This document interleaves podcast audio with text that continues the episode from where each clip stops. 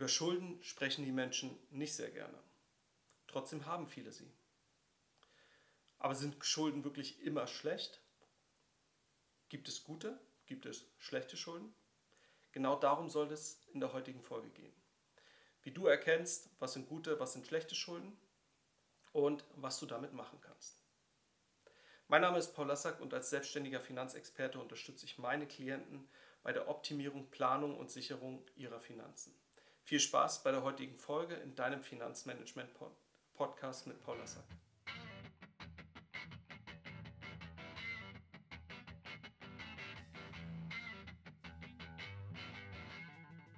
Im Intro habe ich schon von guten und schlechten äh, Schulden gesprochen. Und wir werden uns jetzt im ersten Schritt einmal anschauen, wie kann man die guten Schulden von den schlechten unterscheiden. Und wenn wir uns im zweiten Schritt anschauen, wie kannst du die schlechten Schulden auch vermeiden, dass das zukünftig nicht mehr passiert. Und im dritten, letzten Schritt werden wir uns anschauen, wie kannst du mit den guten Schulden ähm, Vermögen aufbauen bis hin zur finanziellen Unabhängigkeit. Lass uns direkt starten mit dem ersten Schritt. Was ist der Unterschied zwischen den guten und den schlechten Schulden? Nach Angabe des Statistischen Bundesamtes sind 60 Prozent der, äh, der Ursachen von Überschuldung Konsum aus, oder Konsumschulden. Das heißt Darlehen, die aufgenommen wurden, um damit ein Auto zu kaufen, äh, ein Haushaltsgerät, ein Urlaub, technische Geräte, äh, whatever. Also alles Ausgaben oder Darlehen für Ausgaben, für Anschaffungen, den, äh, wo, de, wo den Schulden, dem Darlehen kein Vermögenswert gegenübersteht. Weil all die eben genannten ähm, äh, Dinge, Auto, Waschmaschine etc., das sind keine Vermögenswerte, die stabil sind. Das heißt, sobald man sie kauft, in Gebrauch hat, verlieren sie an Wert. Aber die Schulden, die sind dann nach wie vor da. Okay, sie werden vielleicht peu à peu ein bisschen weniger, aber so von Anfang an stehen diesen Schulden kein stabiler Vermögenswert gegenüber. Und das sind die sogenannten bösen Schulden weil du zahlst das Darlehen halt ab, du musst Zinsen zahlen. Es wird auf lange Sicht dein Vermögen verringern. Die guten Schulden hingegen, das sind Schulden, denen eben so ein Vermögenswert, ein Sachwert gegenübersteht. Und da so als Beispiel das Thema Immobilie.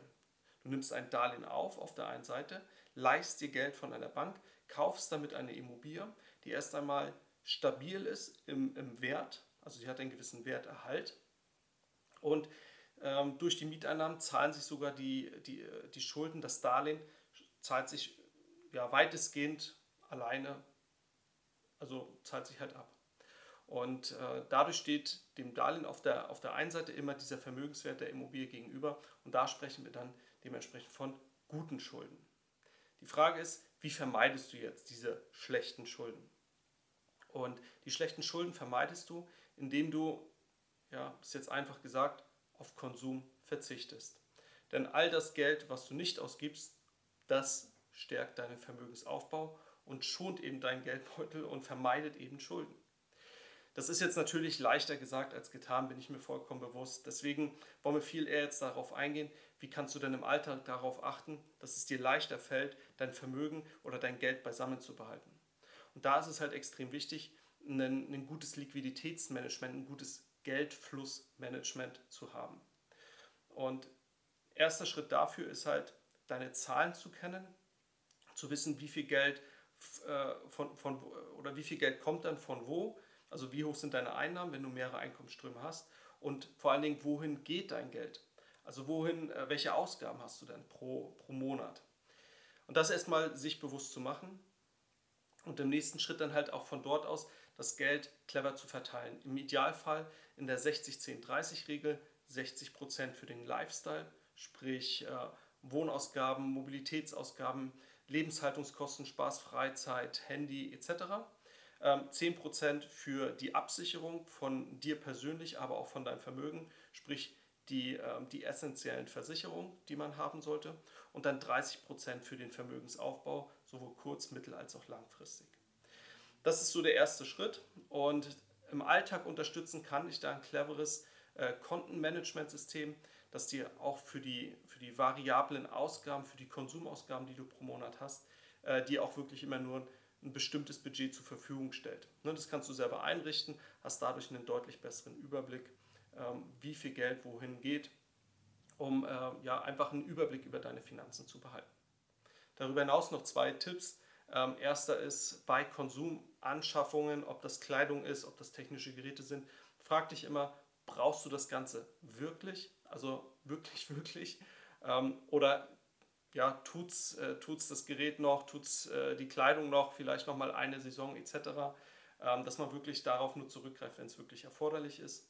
Und äh, im zweiten Schritt für deinen Vermögensaufbau, um diese 60-10-30-Regel besser einzuhalten und wenn deine Sparrate oder Vermögensaufbau, Sparrate, die du, ähm, ja, egal in welchem Bereich halt hineinsparst, in Summe ähm, geringer ist als 30 Prozent, dann den Tipp für dich, von jeder Gehaltserhöhung, die du hast, nimm davon 50 Prozent und pack sie in deinen Vermögensaufbau mit rein.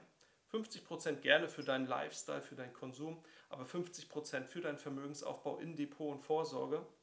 Und so näherst du dich automatisch übers Berufsleben hinweg diesen 30 Prozent Vermögensaufbauquote, vielleicht sogar darüber hinaus. Äh, und kannst einfach sicher gehen, dass es für dich finanziell immer in eine positive Richtung geht. Kommen wir zum dritten und letzten Punkt und auch wahrscheinlich auch den spannendsten. Wie kann man jetzt mit, äh, mit guten Schulden Vermögen aufbauen bis hin zur finanziellen Unabhängigkeit? Und ich habe schon im, ähm, vorhin im, im, ersten Schritt erklärt, was, was sind denn die, die Unterschiede oder was sind die guten Schulden. Ähm, die guten Schulden sind halt eben, wenn du dir ein Darlehen aufnimmst, du hast einen Vermögenswert, der dem gegenübersteht. Ich habe das Beispiel Immobilie da genannt. So, wieso baut man damit jetzt Vermögen auf? Naja, nehmen wir mal ein Beispiel. Eine Immobilie, die kostet 200.000 Euro, die leistest du dir zu 100 Prozent ähm, von der Bank. Die Kaufnebenkosten, die zahlst du dann aus eigener Tasche, aber das, das Objekt selber, ähm, das, das Geld leistest du dir zu, äh, zu 100 Prozent.